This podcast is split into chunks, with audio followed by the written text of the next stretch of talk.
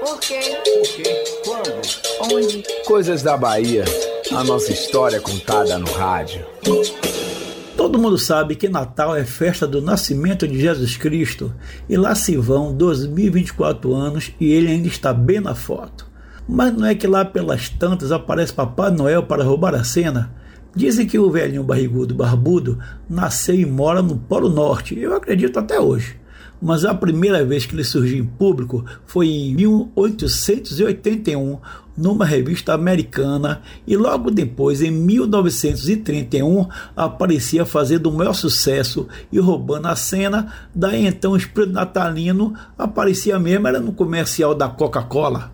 A partir daí o comércio passou a usar Papai Noel como apelo de venda vender presentes, vender agradar e ele seguindo firme e forte, também graças a Hollywood. Por aqui no Brasil, ele chegou também no comercial da Coca-Cola no ano de 1920.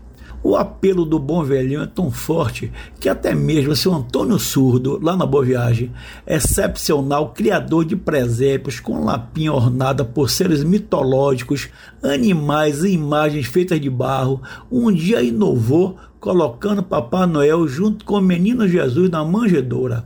Desagradou as carolas que torceram o nariz, mas ele de pirraça colocou o Noel na janela de casa e pronto.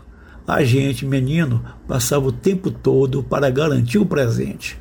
Isso foi no ano de 1963, um ano maravilhoso para a pobre população da Bahia, ano em que o governador Lomanto Júnior levou a alegria do Natal para os lares através das voluntárias sociais, semanas antes dos festejos, mandou distribuir senhas para a população pobre e, pela primeira vez, meninos e meninas que nunca tinham ganhado nada de Natal ganharam bolas de borracha, bonecas e revólveres de plástico.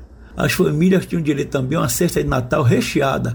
Eu lembro do Forte do Monte Serra com filas e filas dando volta, tudo organizado e os presentes sendo entregues até mesmo para que não tinha ficha caminhões levavam os presentes.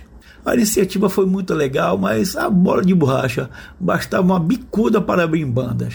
As bonecas perdiam braços e pernas e os olhos teimavam em ir para trás da cabeça. Os revólveres amassavam ou entortavam, mas enquanto duraram foi uma alegria. Era algo inusitado, porque Natal nas famílias menos abastadas era feito de presente que o Papai Noel deixava na noite de Natal nos sapatinhos que ficavam na janela ou no pé da cama.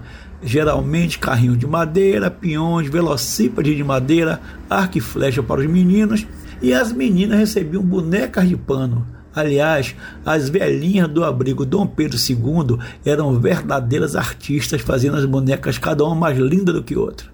O Natal do governo só durou um ano. Depois tudo voltou ao normal, até os anos seguintes, quando os brinquedos manufaturados tomaram o comércio e os pais tinham de se esguelhar para arrumar dinheiro e Papai Noel trazer os brinquedos. Eram tempos bons. Nada empanava o espírito natalino, nem mesmo as péssimas fatias de parida que uma vizinha fazia todo ano e teimava em levar lá para casa para a gente provar.